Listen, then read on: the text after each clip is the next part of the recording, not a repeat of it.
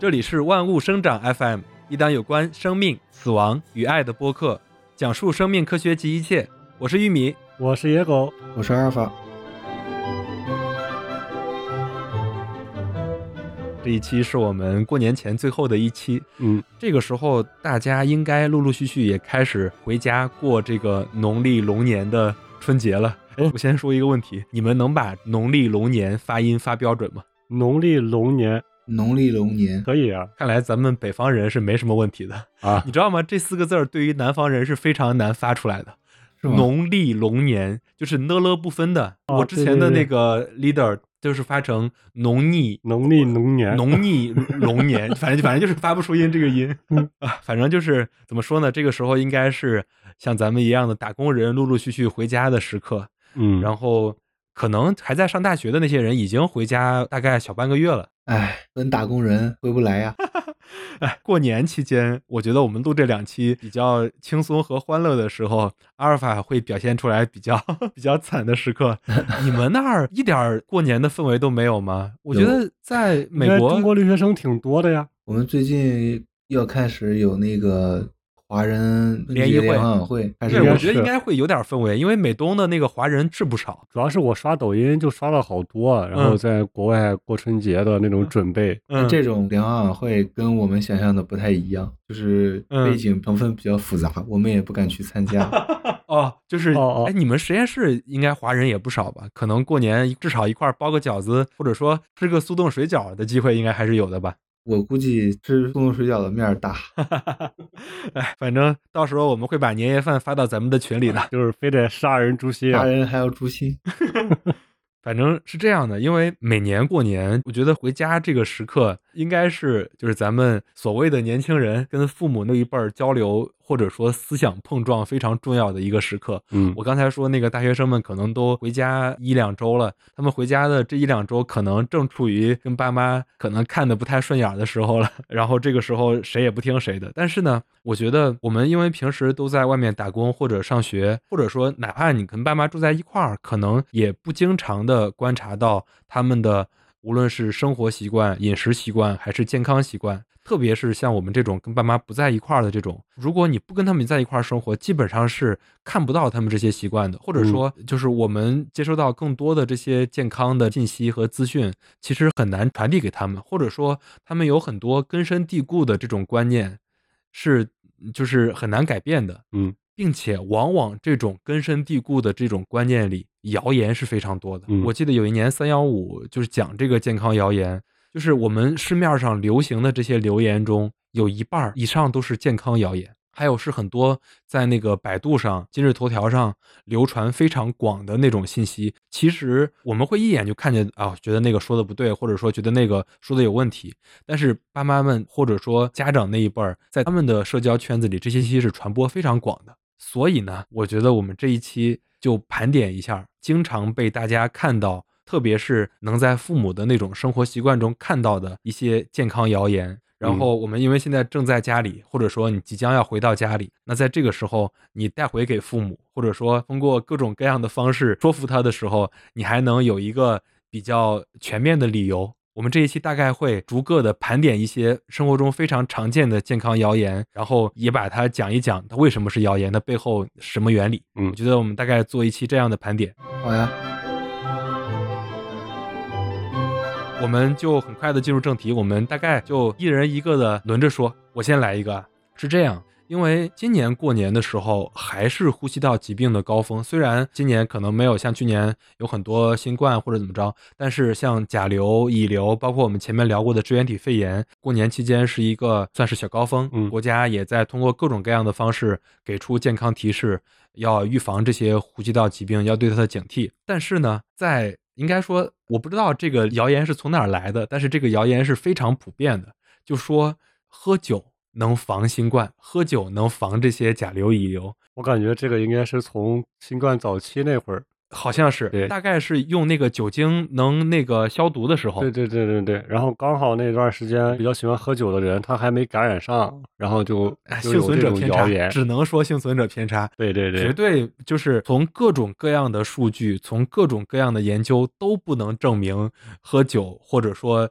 就是酒精能把病毒杀死，这个事儿是真的，因为你必然用的是百分之七十五甚至更高的那个浓度的酒酒精，并且你是涂抹、擦拭，然后等等，用这种方法可能能把在一些物体表面或者说那种还活的病毒给杀死，但是在体内完全是就是这个谣言起来之后，我觉得这几年就一直没断过，嗯你老能从那种朋友圈里看到说啊什么又一轮儿我就没阳，或者说全家四五个人阳了，就我爱喝酒，所以我没阳。这种谣言非常多。我在这儿就首先要说一说这个谣言，就是这一套理论绝对是鬼扯理论，就是嗯酒精可能真的能杀死新冠病毒，但是它是必须得像我刚才说的，你用的那种酒精浓度是足够高的。就比如说我们常用的那种什么酒精喷雾啊什么之类的，它至少是百分之七十五以上的酒精，但是你喝的酒，你在体内无论是全局还是局部，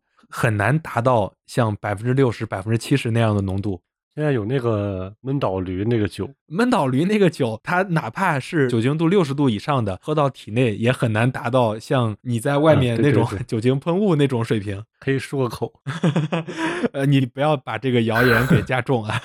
最主要的是，它无法持久，它根本无法帮助你，让你抵御呼吸道疾病的这些病毒，并且从新冠以来，很多研究都证明了，喝酒者他得了新冠之后，他往往的感染是会更严重的。嗯，那些说，哎，就我喝酒，所以我们家呃就我没阳，这些人绝对是幸存者偏差，完全不要相信。对，就是其实这个事儿说起来，这个幸存者偏差，最开始在新冠刚来的时候，然后嗯刚好那段时间我的哮喘还在治疗过程当中，嗯然后我不是买了有那个哮喘那个药嘛，嗯然后我就以为那个药对新冠也有用，嗯然后后来我就大概查了一下，就是那个吸入的那个，嗯说那个药经常吸反而可能会让新冠更容易感染，嗯它好像是扩张这个呼吸道的作用，嗯，对对对。让你吸入的病毒更多。但是那个药它里边的一些成分可能对一些呼吸道疾病有一点点用，但是它对防病毒肯定是没用的。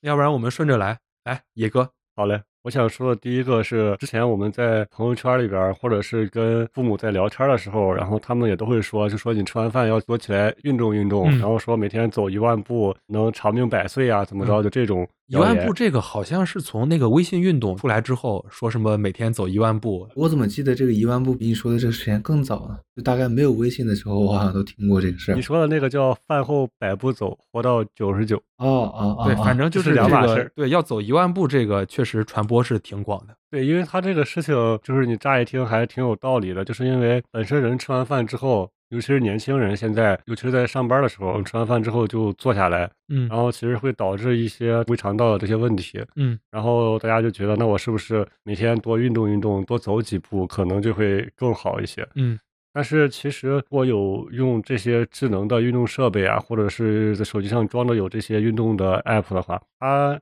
默认的其实都是六千步这样一个上限，就是嗯每天六千步是一个健康的上限。嗯再往上走，尤其是对中老年了，就是你走的步数特别多的话，其实对中老年人是非常不好的。对，其实我觉得万步这个事儿，就是每天走一万步这个事儿，反而在中老年群体里是非常的流行的。嗯我见过很多那种就是运动狂人，哎，就是之前有很火，就在北京那个公园里，有很多那些中老年人，人家那个体格是非常健壮的。其实我觉得刚才野哥说的什么意思呢？就是运动这个事儿肯定是没错的，对就是要每天运动这个事儿。但是现在我觉得有一个趋势是，特别是一些老年人有点运动过量的趋势。对对对，你如果是之前就已经每天都在坚持呀啥，就还好。嗯但如果你像我这个年龄，好多父母都已经退休了，嗯他原先可能也是在办公室做呀，或者是从事一些体力劳动呀。你现在让他去每天大量的运动，其实对他自己本身的一个骨关节呀、膝盖啊，都是一个非常不好的行为。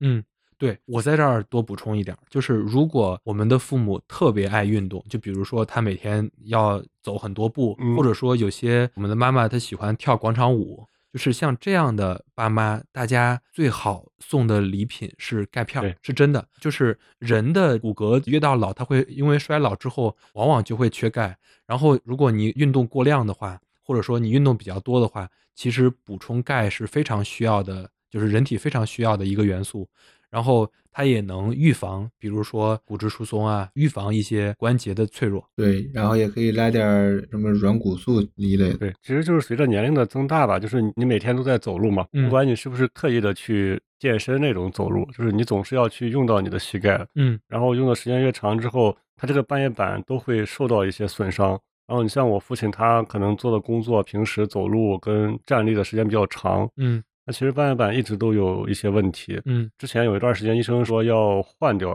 就是做成人工的那种。嗯后来就说先不换，因为他工作还要持续嘛，就没嗯换。就是像这种状态的老年人吧，嗯，其实我都不建议他走。对他就吃完饭，甚至可以坐那儿多休息休息。对，或者说就是千万别有一万步的执念。对对对，大对对概走个几千步，其实对健康是非常有益的。但是不能说非得去追求一个，哎，我我要在我朋友圈排个第一啊这种，是的，那个反而会对你半月板或者说膝关节会更不好。嗯，那我就接着来。嗯，你接。我觉得分给我这个话题特别好，因为我特别有发言权。嗯 就我分到第一个是趁热吃对肠胃更好吗？嗯就这个事儿，我觉得我具有发言权的原因是因为我原来在家的时候，嗯就一直是各种趁热吃啊，但没有到达那种非常烫，就是烫嘴受不了那种状态。然后喝水喝热水呀、嗯，喝温水呀、来了这边之后发现哪儿来的热水？对，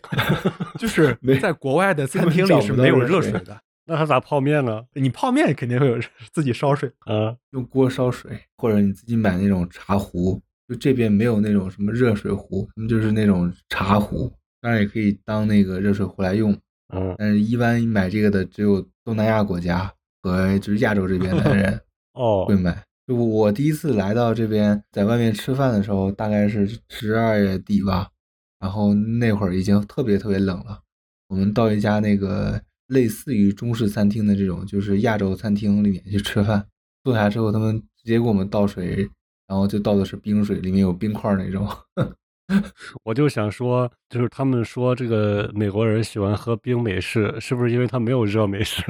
我觉得主要是他们没这个嗯喝热的习惯。嗯其实不是美国人喜欢喝冰美式，其实韩国人比美国人更喜欢喝冰美 对，式。真的，韩国人很过分的，就是关于冰美式这个事儿，他们那儿有那种 double，或者说有两倍、三倍，然后那种巨大杯，每天早上来喝一嗯大杯那个，嗯，就是相当于是有两倍或者三倍的 espresso，就是那个浓缩。对的。然后我们话转回来，在说这个吃喝问题上，基本上很多人都是认为吃热的或者是喝汤喝热的是有助于保护肠胃的。但是呢，就是在二零一六年的时候，世卫组织下属的一个癌症研究机构早已经发布在那个权威期刊上，就《柳叶刀肿瘤学》的这个大子刊上，去发布了一篇研究报告，发现了饮用六十五度以上的热饮的时候，会增加患食道癌的风险。嗯其实不仅是热饮，就是所有的热的液体都有类似的风险。嗯当然，说到这儿，我们也可以再去延伸一下。之前我待的那些医学院里面，有很多的这个职工、教工们也给我说过类似的话，就说我们五十五度是成年人最适合的喝水的温度，嗯然后五十度是小孩子和老人最适合的温度。嗯其实这个温度我觉得并没有一个绝对的限制啊，这个只是说一个平均数据。比如嗯说有些成年人，他们那个食道啊、感官啊会对热水更加敏感，那么他肯定喝温度更低的水对他更好。嗯有一些小孩儿啊，他可能就喜欢喝热的，他对这个热的耐受性比较高，那他喝五十五度的水也没有啥问题。嗯就这个，我觉得是一个不绝对的事情，嗯并且我觉得亚洲和北美这边是一个非常显著的对照，因为这边人喝热的人很少，或者说什么情况下喝热的呢？就是喝茶，嗯和喝咖啡，嗯对，或者是喝粥，喝粥都没有那么热，嗯所以很明显就能发现，在这边就是喝凉的人这么多大的群体，他们也没有非常明显的说是这个凉水和一些疾病之间的这种显著相关性。喝温的水呢，在我们那儿也没有说能够发现非常显著的相关性，反而是只有你当喝到非常热的那种呃饮品啊或者是水一类的东西的时候，才会跟癌症啊有一定的相关的风险。我觉得这个不要对热水有执念，就是差不多就行了。嗯就是我们小时候吃饭的时候，那个特别烫，然后就在那儿吸溜吸溜的，嗯 一点一点吃，那种吃法就一定超过六十五度了。是的，包括到现在为止，很多就是上点年纪的人，对还是爱吃热的，就是那不是热的，他们爱吃烫的。嗯就那种巨烫的，那种烫的真的对人体非常不好。除了刚才像阿尔法讲的食道癌以外，整个食道就包括喉癌、舌癌、整个食管癌，它都有显著的风险。它里面的原理大概就是，如果你吃特别烫的食物或者特别烫的水的话，它会让你的这个食道有那种炎症存在。就这个炎症多了，或者说过一阵儿就会有，过一阵儿就会有的话，它很可能就会发生癌变。它其实大概是这个原理。就是经常这样吃非常烫的食物的人，其实是有感受的，就是你整个就食道可能没啥感受啊，嗯但是你整个口腔，嗯，你如果哪天喝了一口特别烫的水，你整个口腔就那个黏膜好像就被给撕破了一样。嗯，但是我其实想插一个小问题，你们知道人身上哪个位置最耐烫吗？好问题，不知道嘴唇知道啊，我就哦刚想说，啊，为啥呀？我不知道为啥，我我也是以前在别的地方看的，嗯就是你喝八十度的水，烫的是口腔，但是嗯嘴唇没事儿。哦，好像是，就是听过这个嘴里边儿被烫个大泡的，对对对很少就说嘴唇。不是，我刚想接的不是这个，嗯我知道是这个，但是我刚想接的不是这个，嗯，你想接啥？就我刚想接别人身上，有点冷。你这去了美国开始玩小学生的脑筋急转弯了。这个差不多了，我们继续往下说了。我再来一个哈，这其实也是在就是上年龄的人他们身上体现的居多。就是其实现在在特别是大医院，其实都已经取消了一个场所叫输液大厅。嗯以前很多去各种医院的时候，都有一个输液大厅。一到冬天，大人小孩儿都去那儿输液，大多数都是因为各种感冒啊、流感啊之类的去输液。但其实后来有很多研究证明，其实输液对人体坏处还挺多的。所以就是很多医院都取消了静脉注射的这个服务。当然，现在很多低级别的医院，或者说一些医疗水平不那么发达的地方，其实生了病去输个液这个事儿还是非常普遍和非常固化在人心里的一个惯性逻辑吧。就是很多时候，就是一出现感冒发烧，都说哎去输个液吧，这个很正常。但是其实，在老年人群体里有一个传播很久的谣言，就是说一到这个秋冬换季的时候，就是没病，就自己也不是感冒发烧了，就是要去输输液。为啥要输液呢？因为他要把这个血管给通一通。我跟你说，这谣言从哪儿来的吧？很多时候都是从那种电视广告上来的。现在大家如果还能回家看那种不是网络电视，那种还能收台那种电视，嗯他们那个电视一到下午那一会儿，就是那种广告，十五分钟、二十分钟的那种广告，里面有好多那种动画，就是你的这个血管儿里面堵了怎么样怎么样，把那个动画做的特别详细。然后就有那种小视频说，一到换季的时候，你去输个液，你就能通过这个输液把你这个血管儿给通一通，然后你整个血管就不堵了。这种言论真是非常害人的。说实话，就是这种方法本来也没啥用，并且还可能会说难听点儿就是要人命，因为静脉注射这个本来就有一定的风险。然后其次呢，就是你本来没病，你自己去输液，这个我就说点大的，比如说可能会引起心衰，可能嗯会引起药物过敏反应。因为你不可能说你去跟医生说我什么都不要，比如说输一瓶生理盐水之类的，他也不可能给你输。然后就是相当于你没病，然后你就编一个病，然后让医生给你输个液，对你的健康是非常不好的。所以就是，如果自己的家里的这些老人有这种习惯的话，一定要阻止这个行为。就这种谣言真的是害人。对，而且我感觉，如果说真的输液能通血栓，那也不会有这么多 脑血栓或者啥这种病，哪还有这么多心血管疾病啊？对去输个液就行了，或者说现在那种二级以上的医院，好多都有那个胸痛中心，或者说那个脑血管疾病中心，那把那些都取消了，都变成输液大厅不就好了吗？哎，就千万别信这种这种谣言，这种谣言是非常可恶的，真的。嗯，哎，那说到这儿，我就接着说我第二个，也是跟这个医药相关的吧，就是最近这两年中药不是特别火嘛，而且其实不光是老人那一辈儿啊，就是我们这个年龄也有好多人就是在说，比如说我感冒了啥，都说我去吃这个中成药或者嗯吃中药，嗯就是大家一说到吃中药的时候，好像就会自动的忽视了它一个剂量的问题，嗯好像我随便喝都没事儿，嗯就是 然后加上有好多人在传，就是说西药有很多的副作用嘛，嗯然后中药没有副作用。嗯，我觉得这个消息好像每个人都是这么认为的。对，这就是那种固化的那种。对，尤其是最近这两年，你还不能说中药不好，尤其是在某些短视频平台上啊，就是大家觉得中药几千年了啊，怎么着怎么着。但是包括一些中医，他也会讲这个事情，就是中药其实也是讲的一个搭配跟量的一个。你看我们去煎那个中药，嗯，它那个配方也是很严谨的，不是说我随便抓一把，然后这几种药就行。好多人都觉得吃中药没有副作用，是因为中药我们一般不自己配，一般你都是去医院开的吧，很少有人自己配个中药。你像我们能买到的这些中成药，如果你仅仅是感冒或者啥吃多的话，也会有一些比较不好的副作用，就是是药三分毒嘛。就是中医以前也讲这个，尤其是对肝脏的损伤会非常大，甚至会造成一些肝衰竭。嗯，就是原先光明日报就报道过一个女性患者吧，然后她原先可能就是长白头发嘛，然后后来。就一直用手污，嗯，好多广告上都会说这个手污能黑头发怎么着，可能就是用量过大了，然后最后导致了他肝衰竭了。对，然后他自己还觉得特别无辜，嗯，因为好像这个东西确实是几千年大家都觉得中药好像很健康，有点像食补那种，嗯，但其实真不是，嗯，如果有年轻人啊，就是年轻一点小伙伴，如果你喝枸杞，你会有一个非常明显的副反应，就是眼睛特别发蒙，就是因为火太大，嗯，就是喝太多了，对。就刚才野哥讲那个案例，非常重要的一点是，很多人他没什么病，对对，自己去喝这个中药，就觉得这个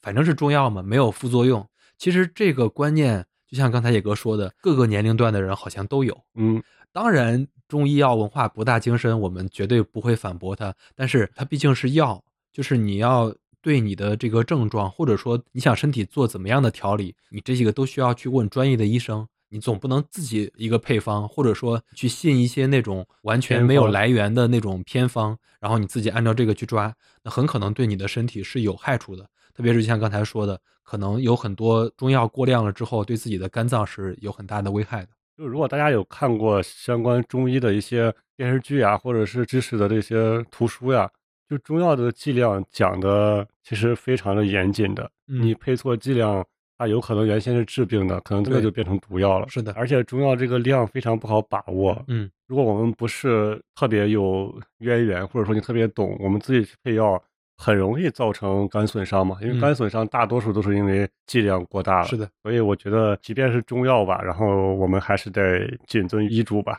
嗯，对。然后那我就接着野狗的，我们来聊一聊食物一起吃是不是会中毒这个事情。嗯，有很多人肯定都听过。各种各样的那种小偏方，就说什么不能跟什么一起吃，什么不可以什么一起做。我觉得听最多的应该是菠菜跟豆腐吧。嗯，还有好多啊。对，很多很多嘛。然后就先说这个，这个其实不是说是不能一起吃，而是说生的菠菜它里边那个草酸含量是非常高的嘛，它可能跟豆腐会产生一些化学反应，一起做的时候就是说是这个谣言嘛。嗯。但是如果你的这个菠菜在和豆腐炒之前，你你把它做了那个就是焯一焯。中国做菜会有一步叫焯水。对。你把它焯了之后，这个草酸就基本都没有了，含量就很低了。就这个跟豆腐一起炒，完全没有任何问题。嗯，就类似于这种事情很多的。但是呢，就是有一些还是需要认识到是是真的呢，但是它也不是中毒。比如说啤酒配海鲜，嗯，就是痛风套餐嘛。对，这个是有科学依据的。是的，对，这个就是说，因为是因为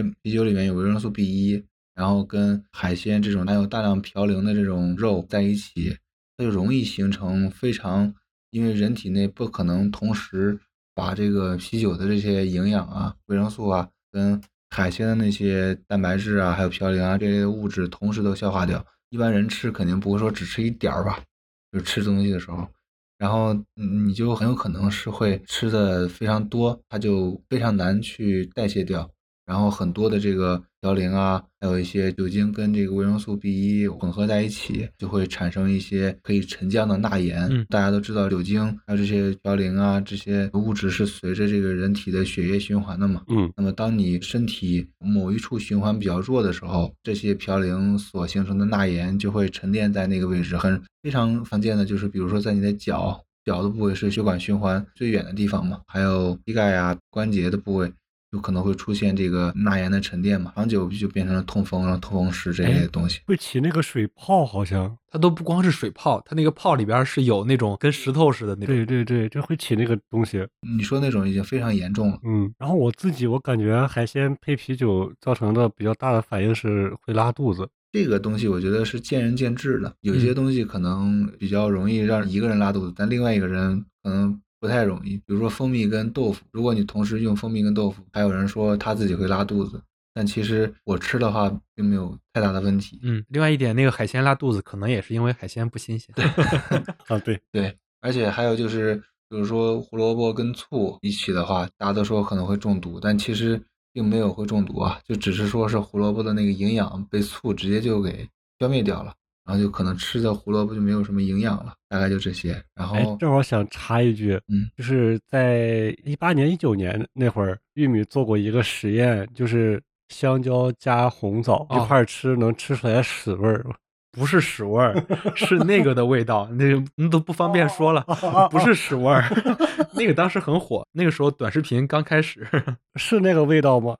想知道的可以去试试，但得用那个香蕉和那种青枣，不是那种红枣。就是本来食物相克就是一个没有科学依据的谣言，只不过传播很广，大家老说这个不能配那个，那个不能配那个。对，其实很多都是谣言。嗯，倒也不会说是中毒啊，但是，嗯比如说你一些东西合并着吃，可能会出现一些，比如说常见的便秘啊、嗯上火啊。嗯当然，这些不是我们所谓的中毒，就是中毒，嗯我们说的是非常重的症状了。嗯，所以就是老祖宗们流传下来的什么配什么，很多情况下是它既好吃，然后又不会有任何问题的。嗯西红柿炒鸡蛋就是这种。对，那我就接着说一个跟吃相关的，就是好多人，特别是女同志们啊，都说这个就是需要补血，然后补血的时候就比较容易就会想到一种，就是吃红枣，都说这个吃红枣能补血，所以就有很多样的产品，比如说直接就是买回来的红枣，直接生吃，什么泡水喝、煮粥喝，然后还有很多什么枣片儿，然后枣干儿，然后各种各样的跟枣相关的零食，都觉得它能这个补血。但其实我非常负责任的告诉你们，这个红枣补血基本上是没有任何的道理的，或者说它除了枣是红的之外，它很难就是真的所谓的补到血。就是红枣的里面有效成分里百分之九十九以上都是糖，你知道的是甜的嘛？它基本上不含有铁元素。就是为什么说铁元素呢？因为我们很多时候所谓的补血其实是补铁，嗯然后呢，就是如果你想用红枣来补血的话，基本上是不靠谱的，因为红枣里基本上没有铁。干枣的这个铁含量大概是两毫克每一百克，现在就是每一百克中只有两毫克的这个铁元素。鲜枣中更低，几乎微乎其微。真正能补铁的食物比较常见的，猪肉、牛肉、羊肉，就这些红色的肉肉。然后还有一些，就比如说动物的血，就比如说鸭血，包括猪血等等，这些是真能补铁的。然后还有一些肝脏，就比如嗯说猪肝啊什么之类的，这些是能真正补血的。然后那些靠红枣补血的，基本上很难了。但是如果爱吃红枣，应该也没什么坏处，除了它比较甜之外。这岂不是得罪了我们的？著名企业是吗？啊，还是我们老家的著名企业？啊我们就不要说我们河南郑州的某著名企业了，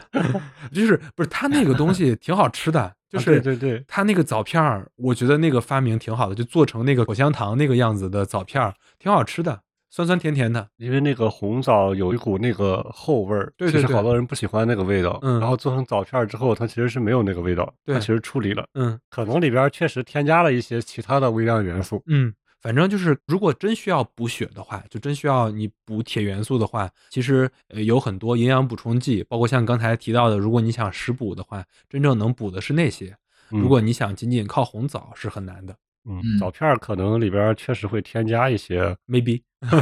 可能吧。然后刚才刚好说到这个酒和海鲜的这个事儿，然后我还想再多说一次，就是我们之前老提到的那个，就是喝酒这个事情。嗯它其实是一种文化嘛，就没有健康饮酒这一说，就是你喝多了肯定不好，但是你喝少了其实也对身体也不好。好多的这种顶级的医疗期刊都发过类似的这种文章，嗯然后大家有兴趣的可以听一下我们以前的节目，或者是搜一下像《柳叶刀》上呀这种都会有这些嗯科学实验，然后来证明饮酒这个事情嗯，确实不好。就是喝酒没有安全剂量。对对对，有些人说说，哎呀，我就一天喝个一两杯，喝个一两盅，其实这些对健康都没有任何好处。对，呃，我就多说一点，除了可能能让人稍微快乐一点之外，但是我们在这儿就不就不能说这个，因为特别是过年期间，很多人喝酒、劝酒、酒席，然后完了之后各种酒文化，其实，嗯，就是在这个时候就不要说任何喝酒健不健康了，喝酒真的是对健康没有任何的好处。嗯。然后喝酒这个我们就先说到这儿。然后我想接着说的是一个之前包括我周边的同事有时候也会提醒我说，这个第一是空腹的时候不能吃很多水果，第二个是他说下了班之后晚上吃水果不吸收，然后还容易得糖尿病。嗯，他说这个糖会沉积在沉积在这个体 内，就是就是这种事情，你知道，就是你听着特别有道理。对，因为大多数水果它其实都有果酸嘛，你说我空腹吃了之后会对这个肠胃环境会造成一定的影响。就听起来特别有道理，嗯，然后晚上比如说我吃了一些香蕉呀这种高糖的，它好像确实是会沉淀，就是就是这好多谣言就是这样产生的，就是你听起来似乎有那么一点道理，但是如果你真的深究其背后的科学道理的话，它是毫无道理。对，然后先说这个果酸的这个事情，嗯，就是水果里边的这种有机酸，它大概的 pH 值。就是三到五比较弱的弱酸，它比人的胃酸要弱很多的。是的，人的胃酸一般都是小于二的。对，所以说它这个果酸，它其实不会对你胃的这个环境，当然也不能吃太多哈，就少量的，它不会产生特别大的影响。嗯，可能会有一些影响，但是如果你本身就有胃病，就比如说糜烂，然后胃溃疡、慢性萎缩性胃炎这种，或者就是胃炎吧，就这种病。而尽量不要空腹的去吃这个水果，然后以免让它的这个伤口或者溃疡的面积更大。嗯，就是说到这个水果，还有一个事儿是，就是这个水果到底应该饭前吃还是饭后吃？这个好多人呃，就是都有过这个争论。其实我觉得这个倒可以学一学人家那个西餐那一套，餐前水果，餐后甜点。怎么说呢？就是 就是饭前吃水果，它其实最好的一个功效，特别是对于当代人的这个健康，最好的一个功效是，它其实能提升饱腹感。嗯，比如说你饭前随便吃点水果，其实能提升饱腹感之后，你整个就餐时候的食欲就会降低。就很多水果里边都含的有糖，对，这个是对我们当代人有点益处的，然后对减肥有一点点用。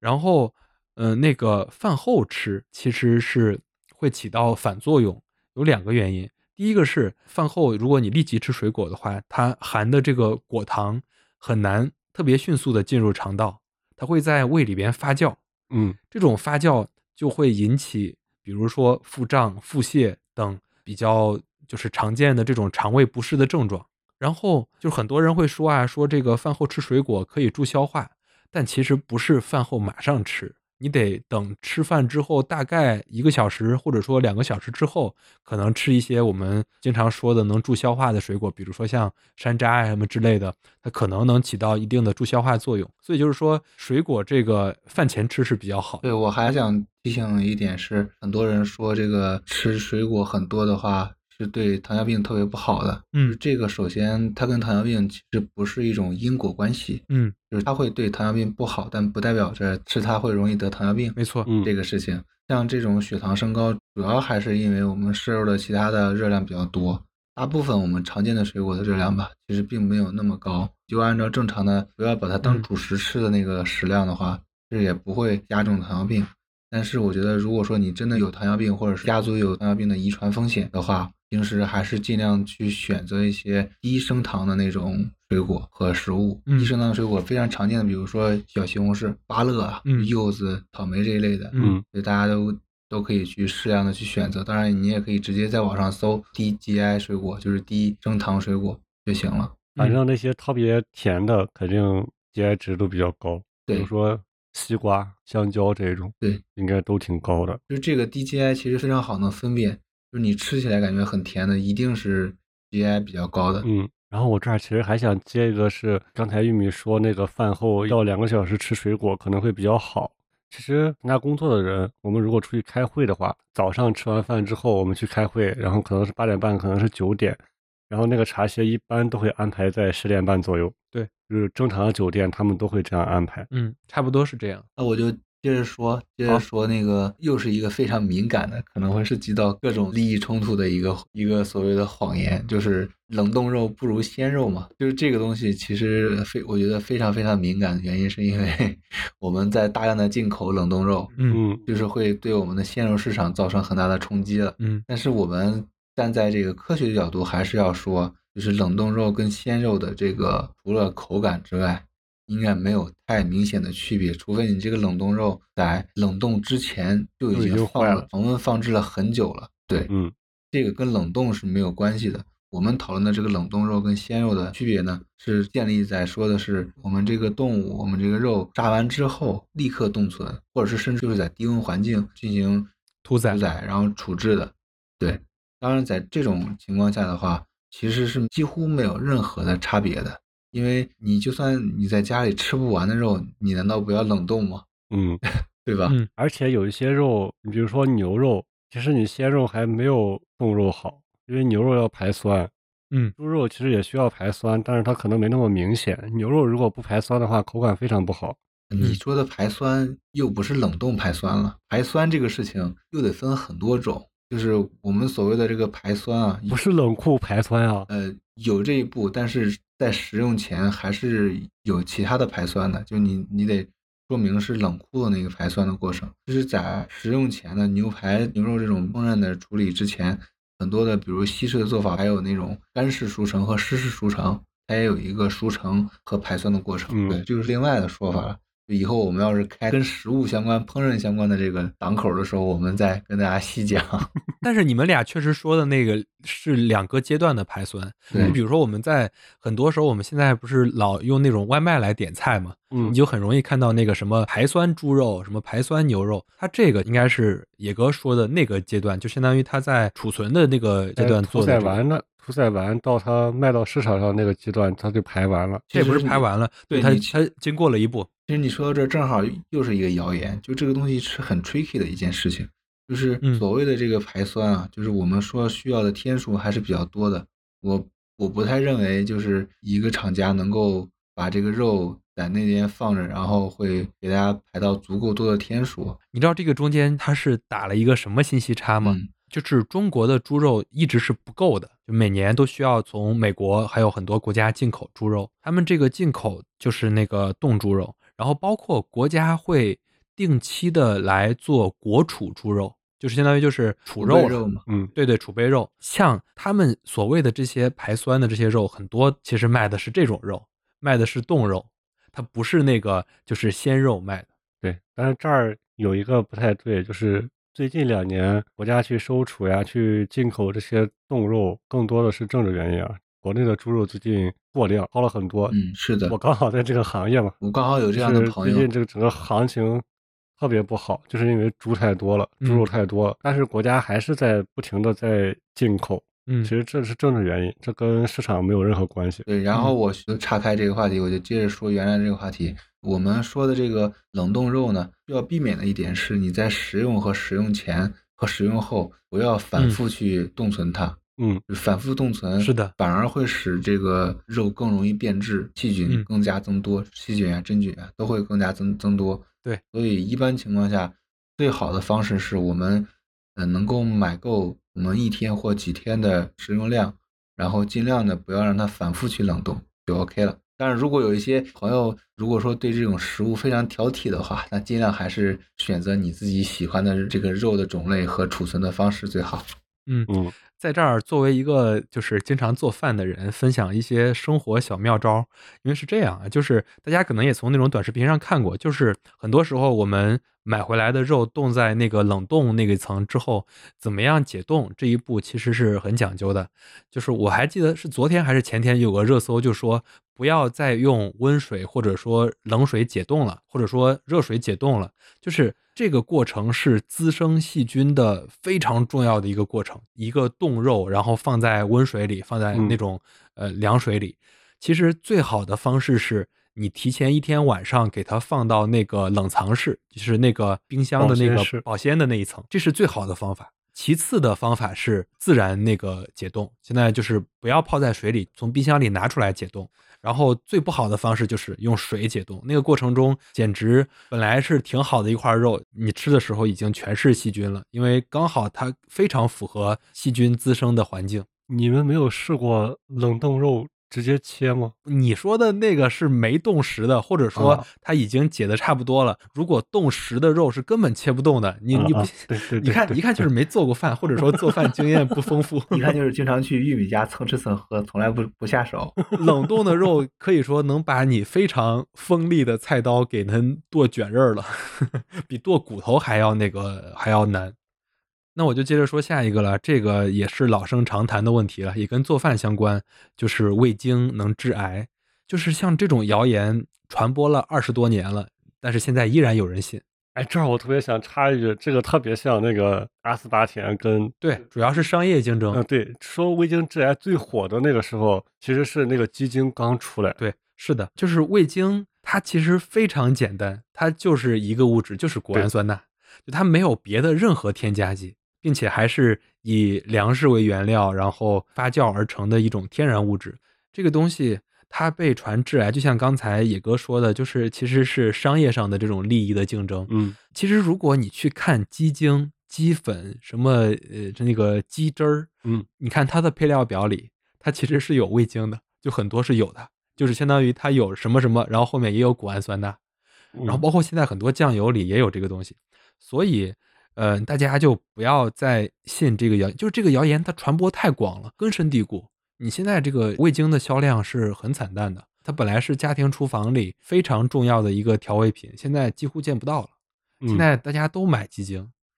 哎，所以就是就是怎么说呢？就是它是没有害的，然后完了之后，呃，该用尽用了，并且我还分享一个小经验，通常鸡精里是有盐的，嗯这个味精里是没有盐的。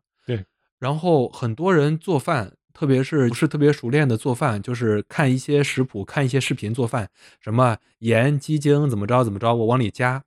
这个时候你往往会把这个菜做咸，吃咸这个是不太好的。我其实在这儿就是说，就是如果你不太会做饭，或者说掌握不好盐量，你还不如把你的鸡精换成味精，因为味精里是没有盐的。嗯所以就是真正需要控制的不是味精的量，真正需要控制的是要控盐。就是现在中国无论是心血管疾病还是等等这种高发的情况下，控盐是每个家庭中烹饪非常需要注意的一个问题。对，我觉得还有一点就是，至于刚才说到那个味精和这个鸡精的这个销量的问题，可能很大的可能还是因为我个人感觉鸡精的这个味道烹饪起来确实比防味精要好一些。因为鸡精里边含的有别的东西，对对对它不光是提鲜，它还有那个鸡汤的那个味，道。所以就是因为这个它本身就是含有这个味精嘛，对，相当于最初是味精的替代品，但它又很好吃。嗯我以前懒的时候，你们知道有那个浓汤宝吗？嗯，然后我以前有有一次没有了，我就直接用鸡汁儿煮的面。可以，对，原理是差不多的。可能那个浓汤宝里就是本来就有鸡汁儿，还加了别的东西。但你像像阿尔法说的，如果我要是用味精煮个面，一定不好吃。嗯，对，然后我再说一个，之前也是听别人说的，特别是一些年龄稍微大一些的人，就会说这个女性经期其实是在排毒，然后就是说经期的话，就是把人体不需要的这个东西，尤其是这些毒素吧，然后就排出体外。就是这个，其实我们现在的人可能都大多数年轻人啊，其实都是理解了它这个过程的，因为早些年可能有一些这个生理上的一些羞耻吧，他可能不太愿意去了解这些，就会造成有这种谣言的存在。嗯，然后到这个年代之后，其实大家也都知道，女性的卵巢它每个月都会经历过这些卵子或者卵泡的发育啊、排卵呀、黄体的形成。就如果没有受精的话，它就会萎缩，然后再排出体外，这样一个周期性的一个过程。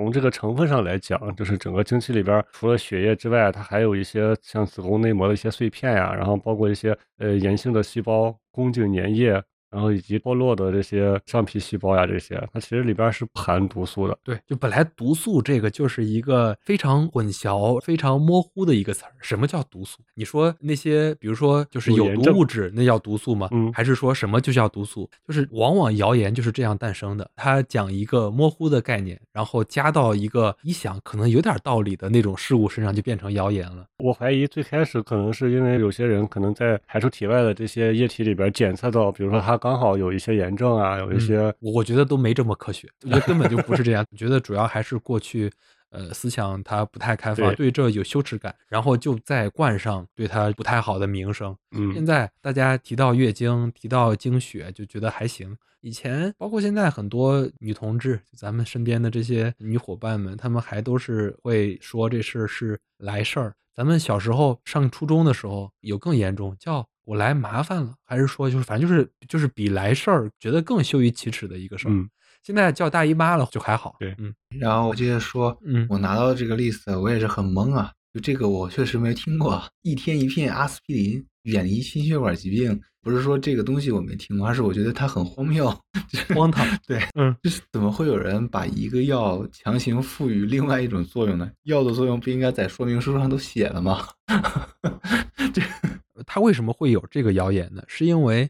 阿司匹林确实是那些高血压患者们他们每天都需要吃的药。就比如说有一些人，其实也是新冠期间的一些谣言。就比如说大家都知道得了那个甲流要去吃一种药，就是非常常见的一种药奥司他韦嘛。然后很多人还没有得之前就说我先去吃一点预防预防。其实就跟这个逻辑是差不多的，就是大家知道那些心血管患者，他们基本上每天或者说定期的需要吃这个药，然后就有很多人，特别是感觉自己到了年纪的人，就是每天去也去吃一片同样的药，所以这种谣言大概就是这样诞生的。对嗯，我想说的是关于药啊，要不然就是听医嘱，要不然一些比较嗯常用的那些非处方药呢，如果你在你觉得你自己有足够经验的情况下，可以自己独立服用的时候，也需要看一下说明书，就说明书上会写的，预防就是预防，没有写预防就是不能用作预防用药。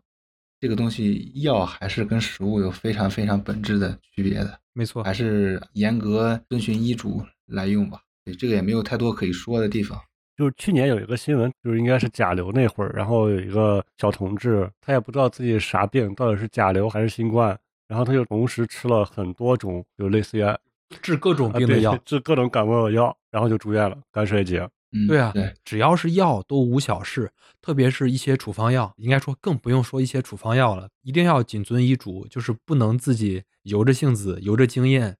啊，就是这这些事儿容易发生在家长身上，就是他们因为生活经验比较足，就觉得自己哎就是听的比较多了，然后自己就久病成医了什么之类的，其实这种情况往往就会伴随着危险。其实比这个更严重的安乃近在被禁用之前，嗯，小时候感冒了，我爸跟我妈就会说，你吃半片安乃近你就睡着了，起来就好了。你说的这个刚好跟我接下来要说的一个非常常见的谣言相关。嗯，就是有很多家长，其实就像你刚才说的，就是咱们爸妈们的过来人，就是觉得儿童用药，就是成人怎么用药，我儿童相应的减半儿，或者说四分之一片儿，就是这样就行了。对，但其实这是一个非常错误的观念。就这几年，我觉得这个情况变少了，因为很多药，成人有成人版的，儿童有儿童版的。现在有很多那种药的广告也都会把这个讲出来，就是整个儿童用药是非常有讲究的。嗯，很多成人能用的药，儿童是用不了的。很多儿童用药它有非常严格的规定，所以对于儿童用药，大家需要更加的重视和有甄别，千万不要说，就比如说成人感冒了要吃这个药，那儿童也吃这个药吧，但是他是小孩儿，就给他呃减半，或者说就是自己估摸一个量就给他吃这个药，这样往往是会出问题的。最主要的原因是因为孩子的各个器官、各种系统还没有发育成熟，他对药物的这个吸收、代谢、排泄跟成人是完全不一样的，它有自己的一个特点，特别是他的这个肝脏跟成人的这个肝脏完全不是一个量级。大家嗯光从那个体积上也能想象，就小孩那么小，特别是三岁以下的小孩，他的肝脏跟成人的肝脏可以说就是完全不在一个量级。那对于很多药物的这种代谢，它根本就不是一个情况。那成人用的药用到小孩身上，用到儿童身上，可能会酿出来一些危险。嗯，对，而且我感觉我们长大了之后，突然这个儿童医院、儿童用药突然就正规起来了，特别多。嗯，我小时候我甚至都不知道还有儿童医院，专门的儿童医院。是的，最主要的还是医疗就是变得比以前好了。包括现在，其实儿童医院也都儿科医生还是很缺的，但是比咱们小时候要好。对，但是它最起码有一个，就每个市肯定都会有一家到两家这种专门的儿童医院。是的，我小时候我感觉儿科都特别少，嗯其实大家都是混在一起，全凭医生良心的。全民医生经验。然后我再说一个跟我们上一期内容有些关联的东西，就是这个胶原蛋白。嗯就是好多人都觉得这个吃胶原蛋白对皮肤好，嗯然后甚至有些人觉得涂胶原蛋白对皮肤也好。嗯然后其实这也是一个挺大的误区的，就是不管你是吃的还是涂的，这些胶原蛋白都很难作用到你的脸上。第一，我理解的啊，就是胶原蛋白这种大分子，它首先肯定是不能直接被皮肤吸收的。嗯，然后吃进去的胶原蛋白，就是跟其他的那些蛋白质相比，它本身又缺乏一些必需的氨基酸，然后人体吸收利用率其实非常低。嗯所以说，就是所谓的这种植物胶原蛋白，其实它就是多糖，然后你高温烹煮后，它又变成那种黏黏糊糊的这种东西。然后，如果真的是想让自己的皮肤变得更有弹性啊，或者怎么着，我觉得还是这种均衡的饮食或者良好的生活习惯，它这些就能保证你体内的胶原蛋白的正常的更新。然后，另外就可能就是避免这种暴晒呀、风沙呀这种侵害吧。然后嗯我觉得这样就足够了。然后纯粹是靠吃这些胶原蛋白，不能说它一点用没有吧，但是确实这个作用非常有限。嗯，就是大家很容易被这种名字很好听的一些物质所欺骗。对，就是胶原蛋白，就是一听你觉得哇塞，就是胶胶弹弹的。对，那听完这个，我就给大家再放送一个我们的这个隐藏辟谣，就是我自己这个反倒是跟我们的这个主题恰恰相反的，就是我说的这个可能更多的是年轻人会听过，就是说我们要需要去做，提倡去做一个基因检测，去对自己有一个全面的认知。我不知道这个事情你们是不是有听过？去年还是前年，反正就是近几年吧，这个事儿特别火，简直跟那个测星座、测人格似的。就是网上有很多卖这种服务的，就是你买完之后，他那个基因能测到什么维度呢？你是什么血统的人？啥意思呢？就比如说，有些人是纯汉族人，有些人是汉族人加蒙古人，有些人是汉族人加满人。对，有些人可能你是尼安德特人，对对对，对吧不是？有些人可能是没有丹尼索瓦人，没有到那儿，因为他那个有有是吧？我我我反正就是我感觉他们做那个的，就是真的就跟嗯星座似的宣传逻辑。我我第一反应是，呃是因为那个当年华大不是在测这个参与了测定嘛？就是他们和他的同行们推的这些服务对，我以为是他想扩展一下 C 端业务的。他就是在拓展 C 端业务，所以他做就是在坑钱。我说的有点直白了。哎，你你们没有接受接我的嗯梗，我好伤心。我其实是是想重新 Q 一下我们的第一期嗯第一 丹尼索瓦人丹尼索瓦人尼安德特人嘛。啊，没事，我们我们言归正传啊，就是这个东西其实是我们年轻人和长辈们都需要去注意的一件事情，就是不要随随便便去做基因嗯检测。对这件事情非常非常非常的重要。它有啥坏处吗？费钱。对于你自己的身体的坏处倒没有，它只是费 钱而已。但更重要的一个非常重要的隐藏的在身体健康之外的原因，是因为目前市场上的这个基因检测公司不太好就挑是嗯鱼龙混杂吧。甚至我们所说的那些三甲医院比较有名的一些医院里面，他们的基因检测的服务呢，其实也是跟第三方服务是连接在一起的。就他们医院本身是不做这个基因检测服务的。那么这个东西就其实就也是非常的 tricky，就是它需要涉及的地方很多，涉及的内容也很多，其实牵扯到一些国家战略方面的一一个东西。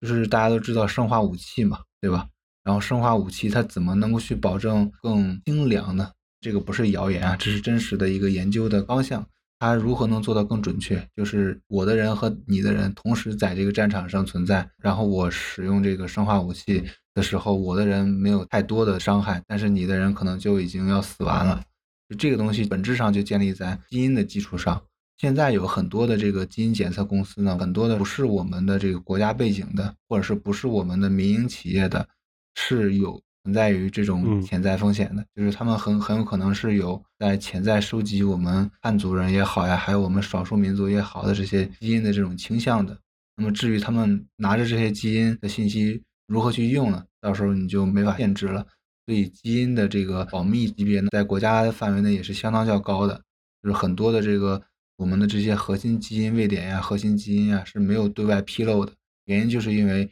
避免产生这种生物化学战的时候遭受太大的损失。所以就是如果说，或者是如果说你觉得你自己实在是受不了，就是想做一个基因检测，或者说你的病严重到必须做一个基因检测才能去全面的去诊断的时候，那么还是推荐大家尽量的去。一些非常权威的国内的公立医院，对他们的选择的合作伙伴，基本上就一定会是那种跟国家相关的这些企业也好，甚至就直接是国营企业做的这些诊断，这些还是比较可信且值得我们去依赖的。所以最好还是去部队那套体系的医院是比较好的。那大家是真的不想，大家是不想去吗？大家是排不到好吗？不是，其实这个没有本质上的区别，因为就算你说的这些几几几医院。还有我说的这种顶级高校的这些三甲医院，据我所知，百分之九十到九十五以上的这种基因检测都是被第三方承包的。是的，嗯，就你找他们，他们也是跟三方签的协议。只不过我们能够去确定一点是，这些地方签的这种公司呢，他们基本上算是背景比较干净的这种企业，要不然的话他们是不能过审的。除非我们没有办法去替代的这些技术，可能我们还是会跟外企。去签订一些协议，然后订一批设备啊。现在基本上在我们国内，基本上现在逐渐的都在国产化，也也是有这一方面的顾虑吧。然后呢，就是我想说的是，这个东西就是像我们自己的一个密码一样，就是你的密码可能跟我的密码是一样的。在这个层面上，就比如说银行卡密码丢了，可能你丢了钱，然后你可能钱还可以再挣。然后你身体的这个密码，如果说丢了的话，假如。有一天被一个心怀不轨的人拿到了，然后他可能会利用这个东西做一些事情，身体没了，本钱没了，你就没有办法再再去挣了。嗯嗯，在这儿我就就是稍微补充一点点，其实阿尔法刚才讲的最重要的就是像我们刚才说的，你去测一测你是什么人种，你什么性格，就这种泛的基因检测，其实你去做了也没啥用，除了费钱之外，对你没什么帮助。就像我说的，它跟星座你能得到的信息是差不多的。但是有很多比较严重的疾病，你需要去做基因检测来完成你的治疗的。就比如说一些比较先进的疗法，很多都需要去做这些。这些当然你肯定还是要去做了。而且像玉米说的这些疾病啊，这些东西，其实他们做的更细。没错，现在目前的这个研究已经非常的比较先进了。比如说你是那个糖尿病的这种家族遗传者，或者是你的家族遗传有有二十一三体综合症，或者是你有什么。就是就当然不是你有啊，就是假如有一个人有，然后其实很大概率上医院去诊断的是只是根据这几个疾病相关的基因位点去诊断，它基本上不会去对你做一个全面的全基因检测的，这个东西倒还无所谓的。说真的，那个全基因检测那个报告，大家如果看过的话，或者你非常感兴趣，就是想去看看的话，你可以先搜一搜别人的报告，你看一看，你就会觉得就是他们写的就跟写小说似的，因为我看过啊，就是。说一个人有百分之七的爱新觉罗血统，就是你知道，像类似这种的，你真的就跟看小说似的。你对你有什么帮助呢？除了除了你能拿着那个发一个朋友圈之外，你很难有其他的作用。所以，对这两年这些事儿，就是这种全基因组检测的这个服服务也越来越少了。因为第一是大家他割了一波韭菜之后，发现嗯，大家都不信他的了。然后第二是。他们这个可能也没有新的话术出来，很多公司都去忙着做核酸检测去了。对，比如说你的你的父系家庭，然后有一种非常严重的这个遗传病，然后你的母系家庭呢就是没有，然后你想去测一下测一测自己有没有携带这个基因哈。这个东西其实是可以去做一下的，没错。但是呢，就是大概率的情况下，像这种严重的不行的这种疾病，如果携带的话，就是有很明显的症状的，就不会说是一个 很非常正常的普通人的状态，就不用去做基因检测来发现。对，然后但是呢，就是我我还是提倡，就是说，如果大家需要的话，就也无所谓啊，就肯定要去做的，但是也尽量去选三甲医院去做。如果你没有大的需求的话，尽量不要因为。自己感兴趣，或者是自己就是猎奇哈，然后想去做一个这个东西，而去做这种好奇心的话，很容易去让你遇到一个不太好的服务公司，很有可能会去泄露一些呃你本来没有想到的这种信息。嗯，对，而且像做这种全基因的这种这种检测的话，去签的这个东西，它会给你一个非常非常长的单子让你去签。就我觉得应该不会有一个人能够把这个单子去看完，所以你并不，其实实际上你并不知道你跟对方签的时候，对方写了什么，他他是不是可以随便拿你的东西去用？嗯，嗯就跟你下载任何软件儿，你点那个我同意的时候一样的。嗯，对。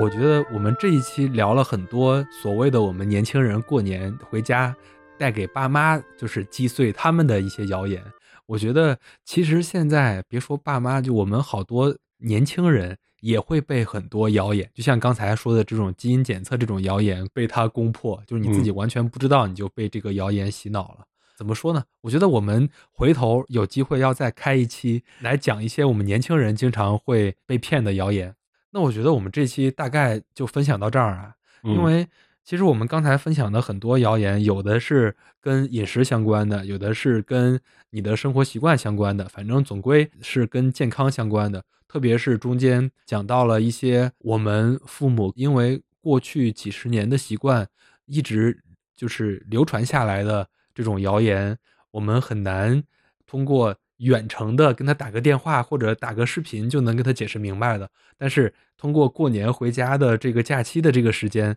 我们还是有机会跟他从原理层面给他讲明白这个事儿。可能他就因为你的这一个交流，以后就能注意到这些情况。特别是有一些还有害的谣言，比如说刚才提到的儿童用药啊，提到一些输液呀等等这些情况。然后我觉得，因为要过年了嘛，稍微煽情一点点，就是父母的这个生活习惯，我们本来是很难察觉的。